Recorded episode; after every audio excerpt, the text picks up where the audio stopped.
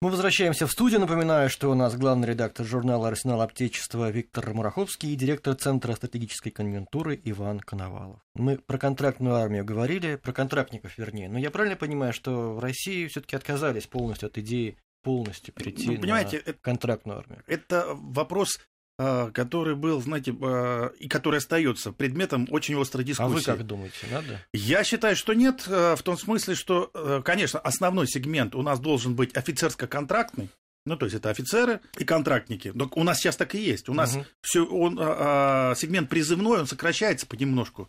И он, он сократился, вернее, и держат его вот сколько там? 100... В пределах 300 тысяч. Да, в год. Ну, то есть два призыва, понимаете, да, там по 150, по 150 где-то примерно призывает.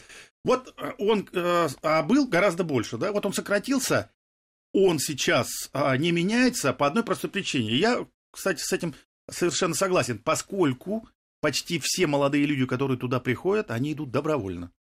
Нету сейчас вот этого момента, когда отлавливают кого-то, угу. кого-то там есть отказники. Какое-то количество есть. Ну, это вообще уже даже несерьезно обсуждать. А, то, что было в 90-е, например. Поэтому, если есть в обществе желание пойти, испытать себя. Но почему мы не должны это использовать? А, другое дело, посмотрите, у нас армия, боевой состав миллион, тут 300 тысяч из них в год призывники. Кто это остальное? Это, это не так много. Угу. А, и поэтому а, мы можем себе позволить сохранять этот, вот этот сегмент. Возникнет в обществе тенденции к уменьшению, может быть, но я не думаю, что меньше 100 тысяч призывников у нас а, как бы вот этот вот сегмент останется. Я думаю, что останется в любом случае, потому что во-первых, и в обществе есть желание, молодые люди хотят эти служить. Это первое. Но, и, причем они хотят просто как призывники отслужить, чтобы потом вернуться год, да, и сказать, вот я был, я служил, и гордиться этим.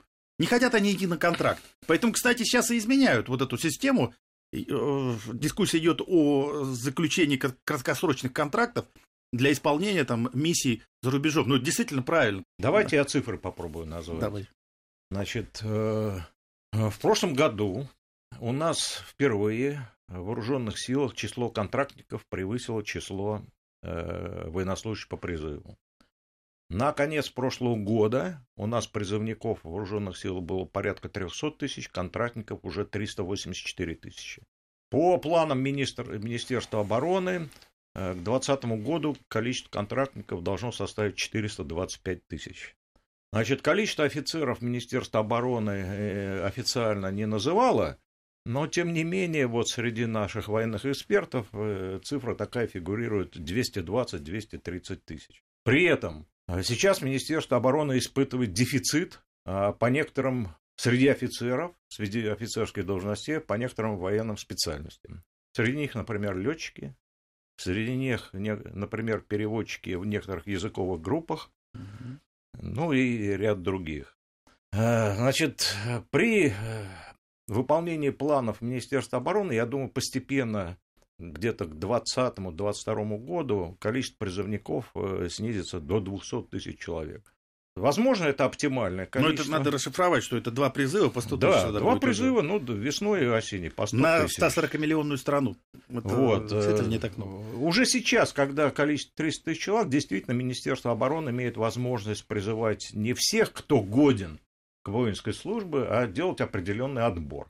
В том числе и по, морально, по морально-психологическому состоянию, не считая здоровья, это уже обязательно. Это даже по политическим убеждениям, кстати, сейчас уже э, тоже. Да. Ну, не хочешь, э, поддерживаешь какую-то там ну, то есть ты не считаешь, что Россия, да, что да. Россия не великая страна, ты не хочешь ее защищать, но ты там и не нужен. Да, да то есть да, есть, достаточно есть. сказать, что я там против. Ну, недостаточно сказать. Недостаточно сказать. Там, там надо тоже, доказать. Вы знаете, вы, вы знаете, там тоже, э, как говорили в советское время, не дураки в ЦК сидят. Есть психологи, э, соответственно, в отборочных комиссиях и так далее. Они все это изучают. Кроме того, не будем забывать, что есть возможность альтернативной службы. Число людей, выбирающих альтернативную службу, поразительно мало. Мне даже, мне даже как-то неудобно. У нас меньше, чем в Германии.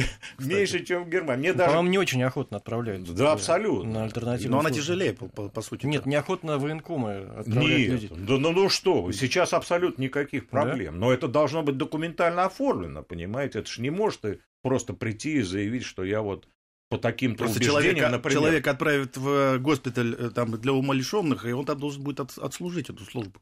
Он Понятно. готов вот, на это пойти? Факт в том, что реально вот количество таких людей, нуждающихся реально в альтернативной службе, чрезвычайно мало. Там несколько десятков человек в год. И ради этого у нас закон отдельно существует, отдельная комиссия это расследует, э, вернее, исследует этот вопрос и принимает решения и так далее. Но, ну, в общем, чрезвычайно затратное мероприятие на самом деле ради вот э, нескольких десятков человек. Но я о другом. Э, значит, у нас не секрет, что в случае э, нарастания военной угрозы, военной опасности может пройти от мобилизования, и армия будет переходить на штатную численность военного времени. Это дополнительно несколько даже не несколько, а чуть побольше сот тысяч человек, откуда их брать? Это как раз военнослужащие запаса, в том числе, которые проходили должности, э, службу по призыву, на первичных должностях, там, стрелка, гранатометчика, заряжающего и так далее, и так далее, и так далее. Ну да, я бы отметил, что, допустим, а, даже вот если брать просто стрелка, да, ну, человек имеет э, весь год службы только дело с автоматом Калашникова.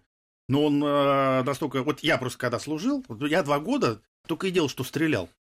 Ну, я с закрытыми глазами соберу, разберу, сколько лет прошло. Mm-hmm. И я считаю, что вот, да, вот это вот так вот. Человек отслужил целый год, пусть даже несложная служба, пусть даже с автоматом.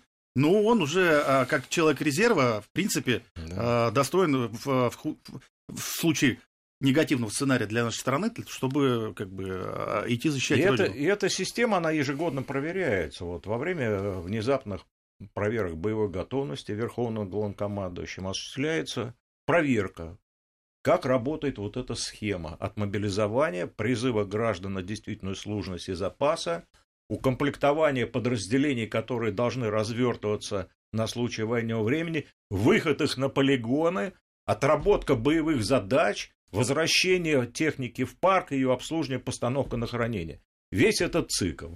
Впервые, когда мы попробовали что, как и работает, это еще советского времени наследие, эта система на учениях «Восток» в 2010 году. Оказалось, что она нифига не работает. Ее пришлось серьезно перекраивать.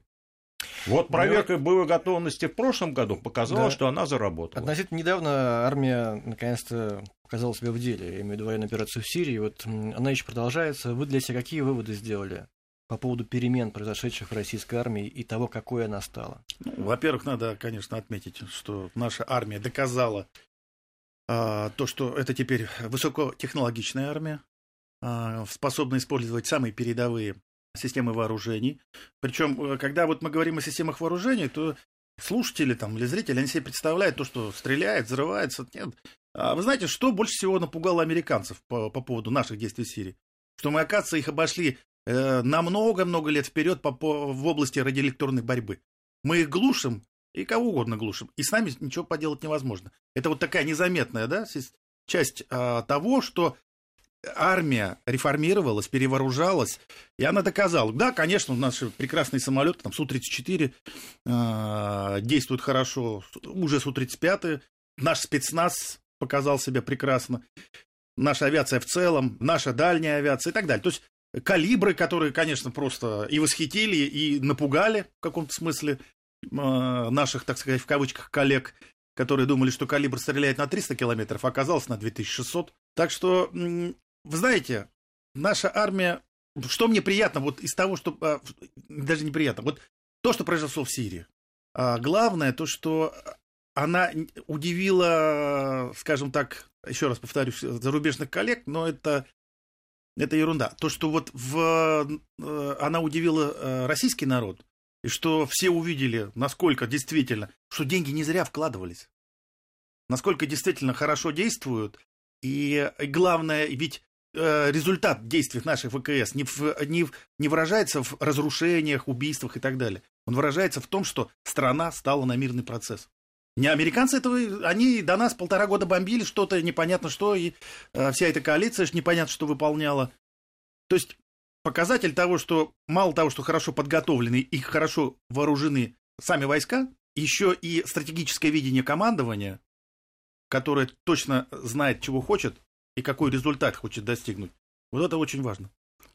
Ну, во-первых, я не соглашусь с вашим тезисом, что армия наконец-то показала. Армия никогда не проигрывала э, своих боев и сражений. Российская, я имею в виду. Вы просто по молодости, наверное, забыли события 90-х годов. Да, никогда, даже Чечня. И прочее. Даже в самом ужасающем Я был на штурме Грозного, что творилось, и мы победили все равно. Даже в ужасающем состоянии при отсутствии финансирования, при, э, значит, э, скажем так, самых негативных потоки в отношении армии информации да, стороны да. СМИ большинства. Да. армия все равно выполняла свои задачи. Да, зачастую из-за недостатка вооружений, из-за недостатка финансирования, из-за слабой профессиональной подготовки, э, ценой большой крови, больших жертв. Э, но, но тем не менее мотивация наших офицеров но, и солдат менее, всегда была мотивация была всегда э, э, высокая, высокая очень, и очень всегда высокая. вооруженные силы работали только на победу вне зависимости от любых других обстоятельств. Еще небольшая пауза одна должна быть, потом вы обязательно закончите, Виктор Иванович. А, сейчас прервемся в Москве, это информация о погоде, а в регионах местные новости.